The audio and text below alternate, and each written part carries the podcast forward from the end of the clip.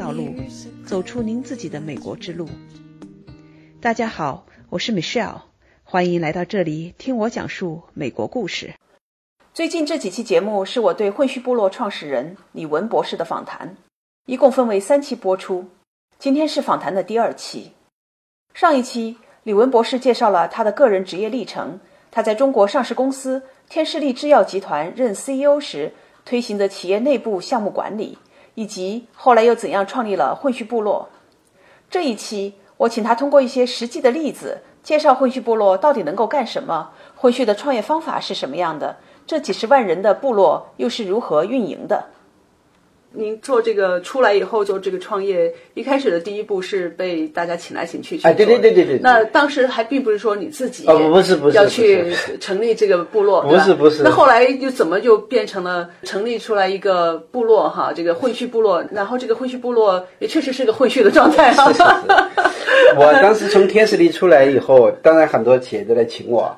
当然，他们有些企业是直接请我去给他们自己当 CEO，因为我刚刚出来是，你想一二零一三年我才四十五岁，嗯哼，我，四十五岁那正是当 CEO 的最佳年龄。对呀，而且有这么经验，而且有业绩也放那儿了，在行业里面口碑又很好。但是他们发现是我哪一家公司我都不去，但是呢，我只同意呢，就是说给他去当管理顾问啊，或者最多当他的上市公司的董事。或者独立董事，所以呢，第一个把我请去培训的是华为，他们太想了解了，所以我出来的第一份工作是为大集团如何在集团内部建立内部创新的机制，如何培养内部的创业者。嗯哼，当然这个是在两年以后才成为话题的，但是我出来的时候，当时还大家对这个概念还很陌生。嗯，当时也只有海尔、张瑞敏提出过内部创业，但是具体做法呢，海尔并没有输出。而我输出了，我写了一本书啊，当时叫企业项目化管理，当时很流行。所以由于那本书的那个我的那个传播和我自己已经从天使里出来了，所以很多大企业请我，这是当时我的主要的工作。那份工作不错啊，也很挣钱的。那份工作很挣钱，但是后来创业者然后需要我的时候，对我来说，第一个不挣钱，我又不能收创业者的钱；第二个不仅不挣钱，我还倒贴钱。比如说那个深圳的呀、武汉的呀、成都的创业者，他们的项目要辅导了，我是自己掏钱买机票，自己掏钱住付住宿费去辅导他们，他没有，所以我也不能去收他们的费。嗯哼。所以呢，就后来就是连续的有两三年吧，都是出现一个这么一个情况。我呢这边呢，上午呢是去给大集团培训挣来的钱，下午呢我就把它。倒贴给创业者，这是我发自内心想做的事儿。所以在这样的情况下，混血部落没有门槛，任何人都可以进来。只要是你想做事儿的，或者不一定要做事儿，就是你想改变命运，想认识更多的人，或者寻找更多的机会，或者是哪怕是在那里寻找一些志同道合的一些人，甚至比如说像我们这里面混血部落里面有很多当妈妈的，嗯，他们本来有自己的本职工作，但是在混血部落，他们找到了还有一些不务正业的一些事儿。呃，引号的不务正业，但是就是那些不务正业的，还不仅给他们创造了收入，而且还让他们获得了这种社会认同。所以有些生完孩子的那些妈妈们在混血部落都解决了他们的抑郁症的问题。嗯，你像我们在混血部落里面，像这种妈妈创业者有三万多个。嗯，他们分布在呃中国的各个城市，他们自己通过部落联系了以后，互相就有给对方安慰，互相给对方力量。对他找到志同道合的人。对，关键是他们。他们他们原来在社会中只是一个游离于社会以外的、很孤独的，但是在混血部落，他找到跟他相似的人，他们就有了归属感。嗯，所以这样的话，让这批妈妈们创业和做事儿特别厉害，特别坚韧不拔，什么困难都打不退。有很多项目，很多这些，就是由于这些妈妈们的坚持，就真的做得很好。有很多很多这样的项目。那我倒是很好奇，这个混序部落哈，一个是它到底什么时候被？就是您原来一群粉丝，就是大家自发的做一些事情，然后变成一个至少有一个名称的这么一个组织，对，这是一个问题。还有一个就是说，为什么取了个名字叫混序部落？对，这个它是这样，最早呢，混序这两个字我也不知道，是因为后来我从天使地出来以后，我到处去培训我的那个内部创业，那个内部创业我取的名字叫内部的叫项目化管理，就是把一些事儿变成一个项目来管。然后呢，通过项目来让人变得有责任感，变成像个企业家的样子。因为你都得油盐酱醋茶，你都得操心。然后呢，在有一次我参加那个北大汇丰商学院的成立十周年的时候，当时我也去被邀请去做演讲。德鲁克中国的王兴院长，他就坐我旁边，他说：“那李总，您知道你讲的这个企业项目化内部创业，我告诉你，你这个组织结构叫混序组织，又有混沌又有秩序，就是这个维萨卡的创始人第一霍克写的，就是混序组织引擎的未来组织。”然后我就找了这本书一读，哎呀，我一读我就发现，混序才是我一生追求的管理的理理念，就是又要有秩序，又要有自由，嗯，又要有边界，又要有创新和这种创造力，就是这个里面就是才能够把一个组织做得更好。如果像我们中国传统的金字塔型的，会把一个企业搞死的。但是呢，如果你完全是像那种。没有边际的那种，光是有创意，但是你最后没有结果的话，也会浪费大家时间。所以后来我就提出一个叫“混出创意，序出结果”。嗯，混出创意，哎对，序出结果，对，就是在前期呢，一定是不要告诉大家太多条条框框，告诉大家很多规矩，然后在我们到底在研究未来的发展的时候，研究未来的机会的时候，一定是要混沌之中，给大家不要有这种更多的限制。但是，一旦定下来我们要做什么啊？一旦定下来我们要要往哪个方向发展的时候，这个时候就需要秩序，由不得每个人都去指手画脚，或者有每个人都去指挥这条船。对，或者朝着自己的方向自己来对走。所以呢，最后因为这个混序这个概念非常好，所以我就把它引入到了我后来给创业者的培训之中。而且呢，我就用这个来把它变成一个落地的方法论。现在就有了理论了，原来是你自己的一些想法，自己摸索出来的。对对对对对对。现在你找到了这个理论基础。对对对对，找到了理论基础，找到了思想基础，然后我就开始一边培养和辅导创业者，一边就开始写我第二本书。第二本书叫“触变”，接触的触，改变的变，叫混序管理再造组织和人才。然后这本书。由那个当时的咱们中国的中信出版社出版，这个书一出版以后，一下子就让更多的创业者和企业就知道了我们的做法。然后呢，由于这本书的出版，有更多的粉丝进来建了很多很多的群，所以让这个混血部落一下子膨胀很大。呃，混血部落其实最大的时候并不是现在的一千三百个群，而是五千多个群。哇，曾经五千个群。对，然后呢，差不多也有接近一百五十万人。但是为什么我？现在是一千三百个群呢，因为你要知道，在他们只要是先连起来的时候，很多时候他们如果是过于自由的话，无为而治的话，最开始他们并不会做特别好的事儿，啊，黄赌毒骗传销和金融诈骗。所以有一些人进群，他的目的不是过来创业，而是对利用这个群做他的那方面的宣传。对对对对对对对，就是各种那种社会的所谓的赚快钱、赚热钱的那帮人。嗯啊，包括还有很多那种就是，呃，所谓的那种那种带有一种怎么说呢？就是我们说的并不是太好的那种培训。嗯啊，就是但是又很贵，但是就是相当于洗脑的那种。嗯，还有很多传销组织在里面来做传销。所以这个混序当时确实是门槛很没有挑选性的去让人进来。对，因为没有挑选，没有区隔，没有门槛，任何人就自己就进来了，都可以。这样的话，所以呢，最开始在混序一边在自身发展的同时，一边呢就混进来了各种乱七八糟的社会的各种呃成分的人，也是通过这个群来做这些坏事吧，或者叫不好的事儿。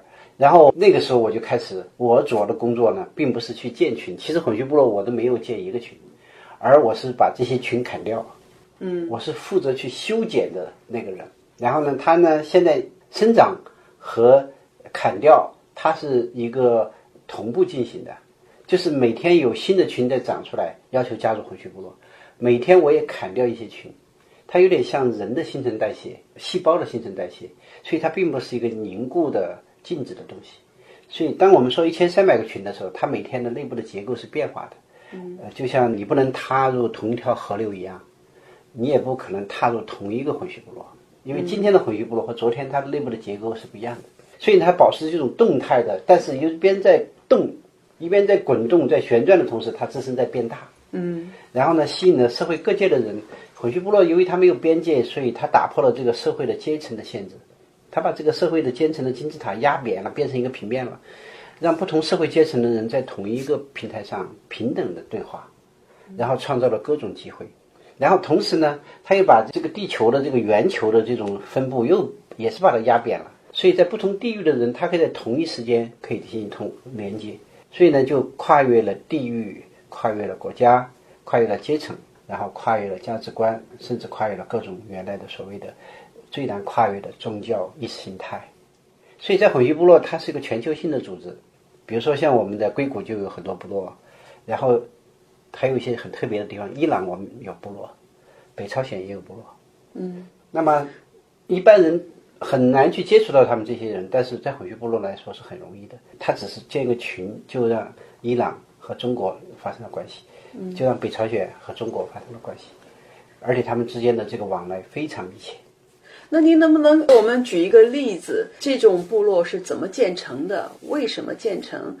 嗯，什么样的人会进入到这种部落？能不能找一个例子，呃，用这种方式向我们解释一下什么是混血部落？好的，其实这个方式很简单，因为现在在中国用这个微信的人有十亿人，嗯哼，然后这个日常活跃的大概有超过六亿人吧。只要你是用微信，然后呢，你要加入混血部落呢，很简单，就是你自己建一个群，然后你邀请一百个人进你的群，然后你把你这个群取一个主题就可以了，比如说你取一个叫大健康，或者叫做幼脑开发，嗯啊，随便你，你对什么感兴趣你就取一个。我知道混血部落是通过我的朋友爱心博士，嗯。也是爱心博士介绍我们俩对的认识对的对的。我们就拿他这个做个例子吧。现在主攻的是设计思维这方面的，对对对对。对根据设计思维又有一个针对普通老百姓的，就是人生设计，嗯对对对对。帮助我们用设计思维把我们的人生设计出来。没错没错没错。那设计思维总体来讲是做企业的创新、产品的创新、嗯。这一方面的一些管理，所以他会是是给很多大的企业进行一些培训。是的，但是人生设计呢这一块是根据每个人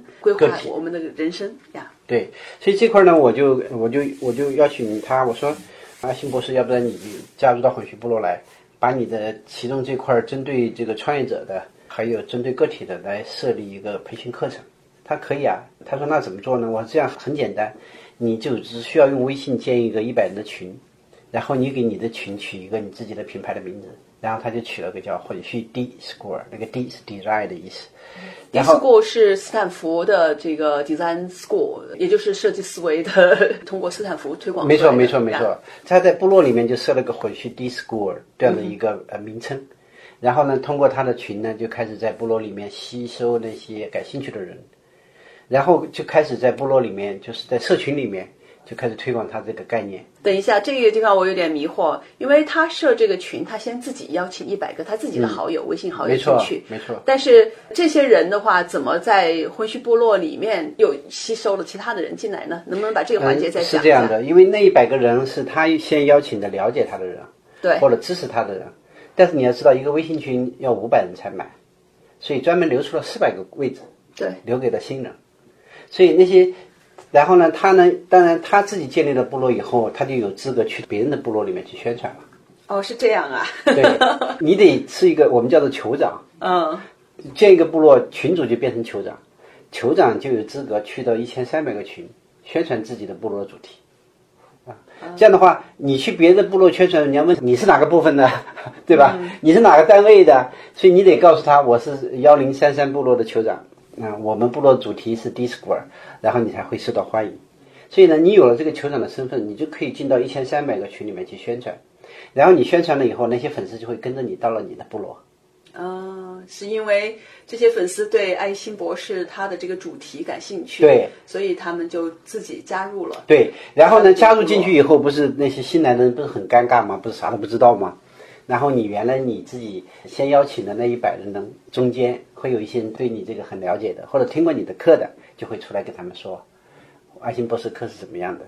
所以也就是说，有一部分是自己老家的人，有一部分是新来的客人，所以客人和自己的老朋友，通过那个方式来帮你迅速的转换，把客人变成你的朋友，或者变成你的学生，或者变成你的客户。嗯，所以呢，这百个人不一定都是特别对你很了解的，其中有几个人就够了，但是你得有一百个人。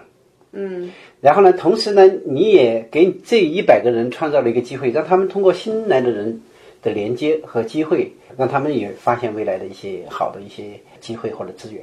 那在这个部落里，这五百个人的群里面，嗯，都有一些什么样的活动呢？我想爱心博士是不是要作为一个主体？对，这些人进来以后，爱心博士就告诉他们，我会比如说每周有两次，每次半小时，要给大家讲一下这个人生设计。然后呢，另外我还有一个日常的一个跟大家的沟通。当然，这里面你作为群主，你会要安排一些活动。如果是在国内呢，你可以线下；如果在国外的话，就线上。然后在这个过程中，其中有一部分就是关于对每一个人进来的，你愿意跟他们交流的主题，这都是自己定的。都是自由的，没有人规定，你想怎么做就怎么做。最关键的是请进来，但是你还要走出去，你要走到别的那些群里面去讲你的项目。嗯，当然这里面你主动去讲，可能效果并不好。但是如果你在我们有一个酋长群，就是每一个群主都会待在一块儿，然后呢，一千三百个群主两个群，你都待在里面，然后你介绍了你的这个项目以后，你的部落以后，别的那些酋长或者就是群主啊。对你他感兴趣，就会邀请你去他的部落去做路演。啊，所以爱心博士几乎每周都要去好多个群里面去路演，每路演一次就吸引几十个粉丝，每路演一次就吸引几十个粉丝。这个很像最开始我做混血部落的时候，去到中国各个城市，每讲一场吸引几百个粉丝，每讲一场吸引几百个粉丝。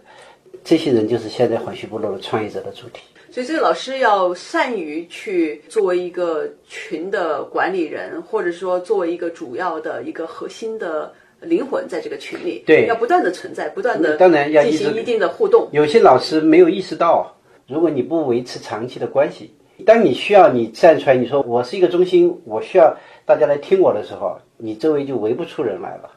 大家都太忙了，都有太多的东西吸引他们的眼球，没错，现在时间高度的碎片化。高度的去中心化，高度的分布式的中心，把他们都给拿走了。嗯，所以你再站出来的时候，这个灯光在照向你的时候，你发现下面没有人进来进场来了。